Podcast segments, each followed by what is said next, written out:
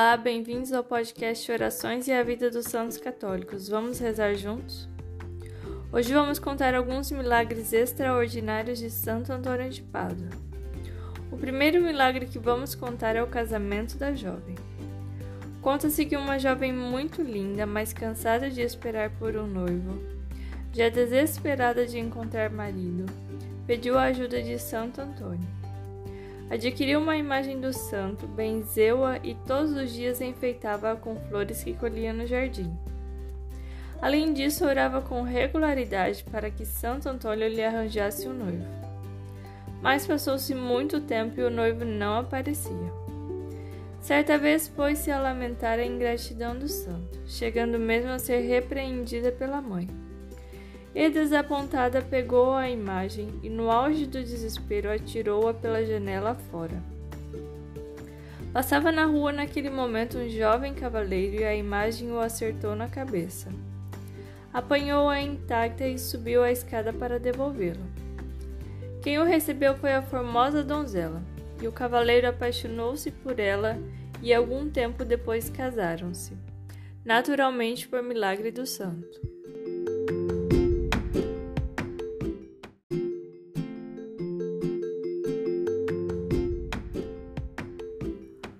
Outro milagre extraordinário do santo foram os pássaros e a plantação.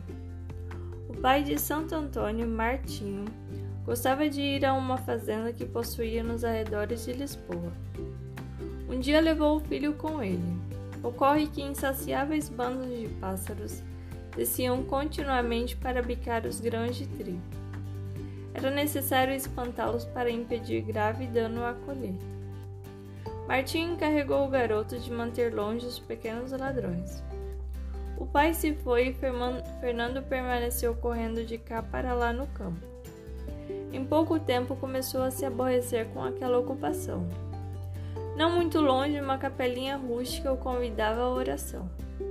Mas o pai o mandara exortar os passarinhos. Gritou então aos pássaros, convidando-os a segui-lo para dentro de uma sala da fazenda. Obedientes, os pássaros entraram. Quando todos estavam dentro, Fernando fechou as janelas e as portas e foi tranquilamente fazer sua visita ao Senhor. Retornando, o pai veio procurá-lo.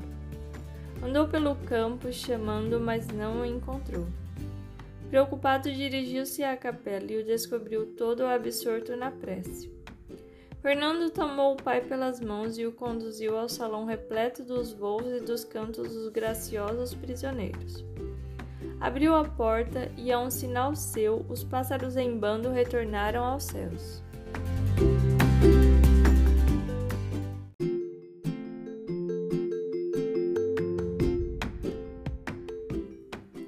A cura do menino paralítico. Aproximou-se do santo uma mulher trazendo nos braços um filho paralítico de nascença, e rogava em altos brados que o curasse. O santo manifestou certo desagrado por aquela forma ruidosa de pedir, mas a mulher continuou a implorar. Tanto ela pediu e suplicou que Antônio fez sobre o menino paralítico o sinal da cruz, curando-o imediatamente. Com modéstia, atribuiu o milagre à fé da boa mulher e recomendou-lhe que não contasse o ocorrido a ninguém enquanto ele fosse vivo. Confesso que este santo conquistou meu coração. Continuaremos a falar de outros milagres do santo em um próximo áudio. Para mais podcasts sobre a vida dos santos católicos, continue conosco.